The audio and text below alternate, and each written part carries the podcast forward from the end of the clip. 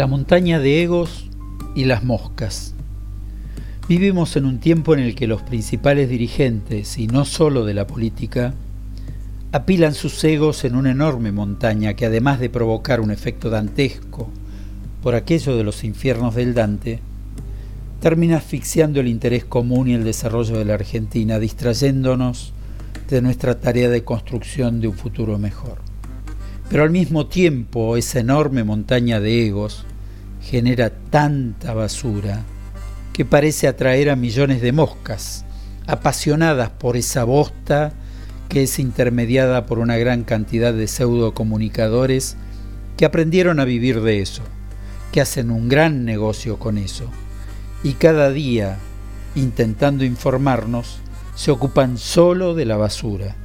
Creo que estos vivos, idiotas o como merezcan llamarse, suponen que todos somos moscas y nos alimentamos de basura. Si uno mira lo bien que les va, como le dijo Casero a Majul, tendería a pensar que no están equivocados. Hay millones de moscas atentas a que les provean su porción diaria de basura. Pero hay también millones de argentinos que no se alimentan de eso. Viven de su trabajo, de sus proyectos, que dicho sea de paso son los que hacen crecer la Argentina, y de sus sueños, que son colectivos y que por supuesto incluyen el ego de cada uno, pero se encuadran en un interés colectivo superior que es el de su familia y de toda su comunidad.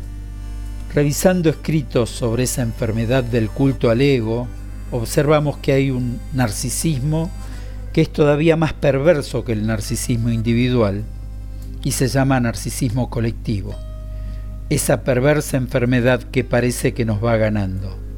Es casi natural encontrar hoy esa especie de enajenación y eso se produce en colectivos políticos, periodísticos y sociales. ¿Cuándo y cómo expresamos esa enfermedad social?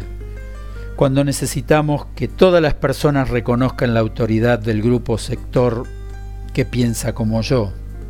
Cuando creemos que nuestro grupo es tan extraordinario que si gobernara el mundo, ese mundo sería mucho mejor. Cuando nos enoja que otros no reconozcan que mi grupo sector, o mejor expresado, yo y mi grupo, somos una autoridad moral, intelectual y política. Cuando creemos que hasta que el mundo no reconozca esa nuestra autoridad, nada funcionará bien y todo merece ser torpedeado o destruido. Venimos hace largo rato recorriendo ese costoso camino de la montaña de egos y sus aplaudidores y vendedores de basura, que repito, creen que todos somos moscas. Va siendo hora que demos vuelta a esa tortilla porque ya se quema y nos quema.